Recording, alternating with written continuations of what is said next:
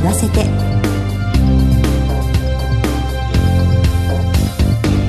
こんにちは。番組進行のアナウンサーの久保井あさみです。コメンテーターは全日本総裁業協同組合連合会会長の松井明則さんです。よろしくお願いいたします。松井明則です。どうぞよろしくお願いいたします。えこの番組では各界で活躍する著名なゲストをスタジオにお迎えしてお話を伺ってまいりますご家族の絆や命の大切さなどをゲストの方と共に考えてまいります。早速ですが松井会長はどんな番組にしていきたいでしょうか？はい、えー、家族の絆そして命の大切さに対して、えー、全総連はきちんと取り組んでいかなければいけないと思いますのでどうぞよろしくお願いします。お願いしますえそして全日本総裁業協同組合連合会からも毎回お一人番組に参加していただけるんですよね。はい。毎回、えー、参加させていただいていろんな現代の問題いろんなことを、えー、話し合っていきたいと。そして命の大切さというものを訴えていきたいと思います。はい。それでは初回は松井会長にご参加いただくということでよろしくお願いいたします、はい、どうぞよろしくお願いしますそれではこの後1回目の豪華なゲストにご登場していただきます。お楽しみに。ハートライフありがとうを言わせて。この番組は安心と信頼のお葬式全総連全日本総裁業協同組合連合会の提供でお送りします。改めましてアナウンサーの久保井あさみです。全総連の松井明則です。それでは早速ゲストをご紹介いたします。歌手の湯原正幸さん。タレントの荒木由美子さんご夫妻です。よろしくお願いいたします。よろしくお願いします。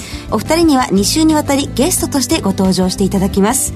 1回目の今日は介護のご経験とご家族への思いについて伺ってまいろうと思います、はい、よろしくお願いいたします。えー、ではまずはお二人の出会いを教えていただけますか、まあ、出会いというのは僕ら同じ芸能界の、まあ、先輩後輩で始まりまして、はい、で彼女がデビューするときにあの初舞台の時に、はい、僕がたまたま司会者としてその舞台を仕切ってたんですねで、それがまあきっかけですね。はい。でもその時は10代でしたから、はい、全然お付き合いはしてませんよ。そうそうそう。出会ったのが、本当に出会った瞬間ですね。そうですね。そこからご結婚へと進まれたということなんですね。当時はまあ昭和50年代っていうのは仕事と結婚の両立っていうような甘い時代ではなかったですので、はい、私はもう結婚と同時に一度芸能界を引退をいたしました。はい、で、まあ、お二人のイメージする新婚生活というのがいろいろあったと思うんですけれど。当然結婚して新婚旅行に行って、まあ楽しい、えー、新婚生活。まあうちは、つまり僕のお袋、はい、姑さんがいたんで、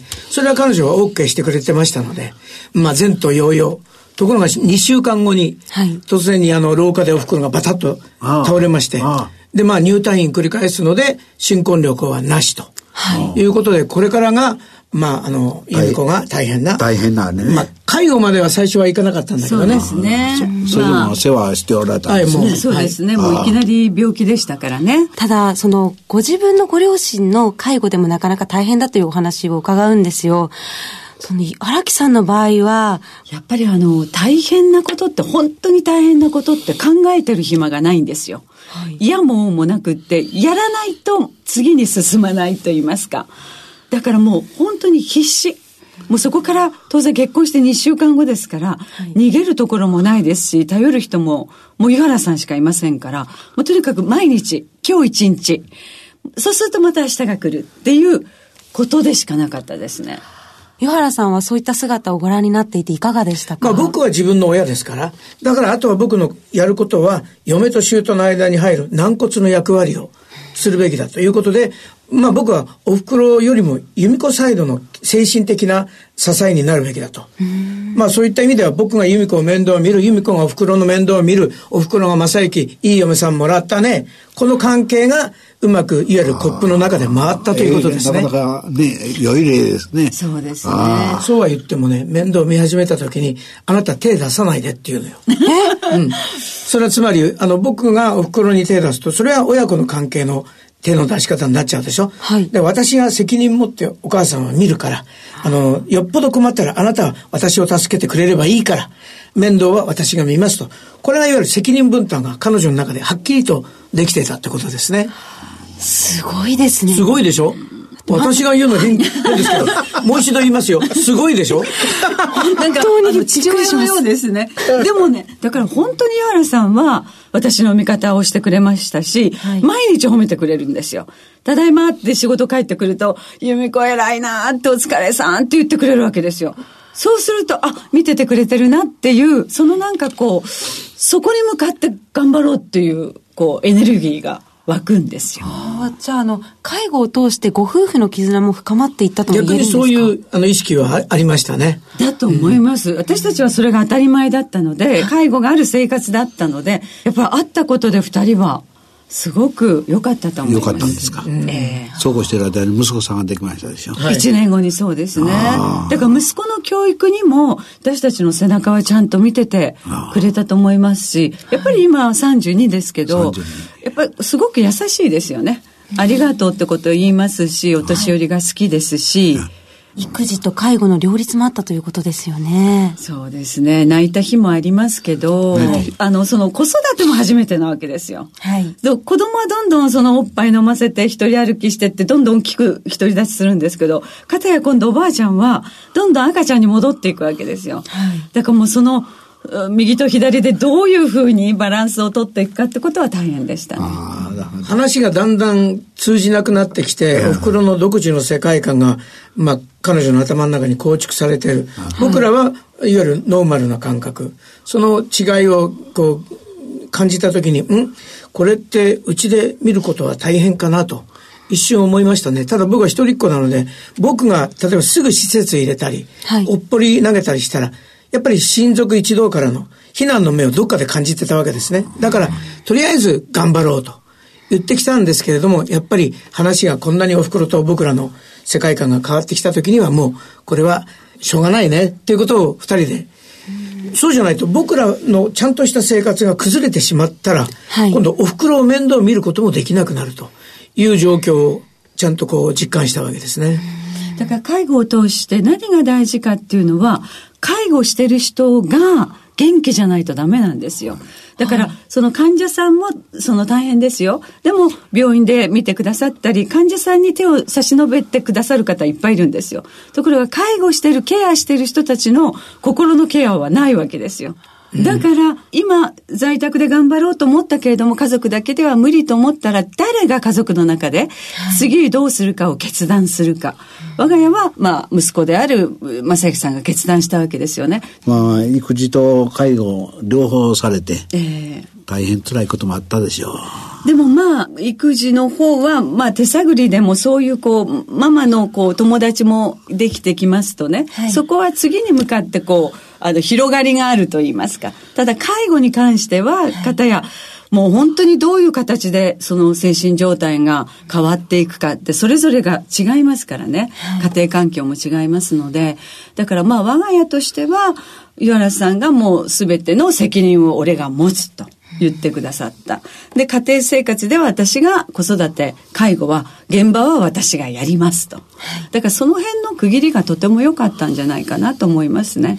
なかなかあの現代ですとこう介護で悩んでいる方も多いと思うんですが、ええ、そういった方々にお二人からのアドバイスって何かありますか？こればっかりはね、100家庭があったら100個の形があるわけで、当てはまることがあるかないかわかりませんが、基本的には男と女が結婚して生活を始める以上は、二人の間のコミュニケーションを取る意識をで、僕いつも言うんですけど、はい、あの、気持ちのキャッチボール、まずね、どっちがボールを持つかは別として、はい、いい球を相手に投げる。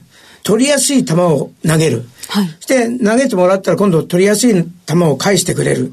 これのやりとり。とんでもない方に投げたら取れないでしょボール、野球のボールでも何でも。はい。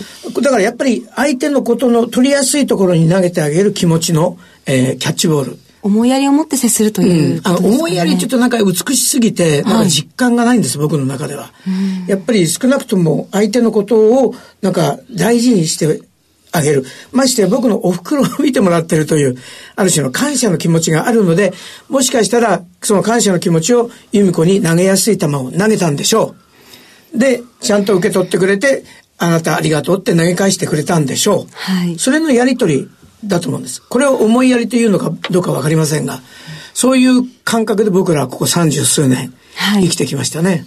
はい、うんだから結構あの難しいハードルもあった方が人間って感謝の心が深く出てくるような気がしますね。え、お母さんは認知症ですか？そうですね。今もう一番多いと言いますか。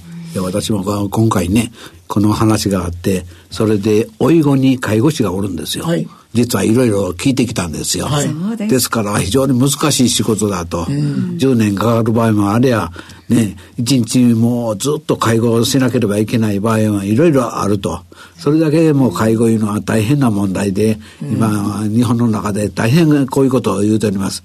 やはり親子で、お母さんの世話をされたと。まあこれは非常にあの良かったと思います。うん、大変良いことをされたと。ですからやっぱり兄弟の絆親子の絆いうのはこういうとこから生まれてくるんだと思います。高齢化社会だんだん進みますし僕らなんかもこれからもう面倒見てもらう年齢ですから。で人間が多いですから それはもう現実的な大変なあの問題ですけど、はい、まあそれは人間同士の柔らかい優しい気持ちがあれば、ある種解決できるんじゃないかなとは思いますね。そうですね。うん、お二人のお話から家族の絆の大切さも感じることができましたね。大事ですよ。はい。はい。それではこの続きは来週またお話を伺います。ゲストは歌手の湯原正幸さん、タレントの荒木由美子さんご夫妻でした。ありがとうございました。ありがとうございました。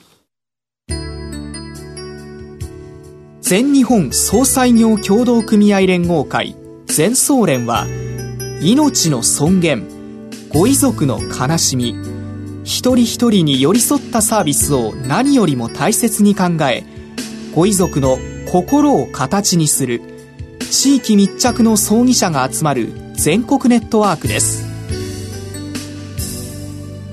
全総連加盟店ではお葬式の専門家である葬儀事前相談員総裁ディレクターが皆様からのご相談をお受けしております。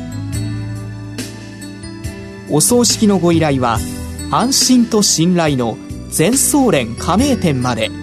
詳しくは全総連ホームページをご覧ください。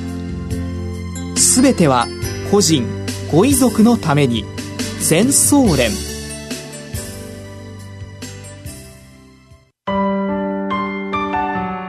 いかがでしたでしょうか？今日はいよいよ話を聞かせていただきました。介護には非常に時間がかかると言いますか親子においてもやはりお互いにしっかりと話し合ってそして、え介護するということが非常に大事でございます。私らも参考にしたいと思います。そして、えこれで命の大事さそして親子の絆というものをしっかりと確認していきたいと思います。そうですね。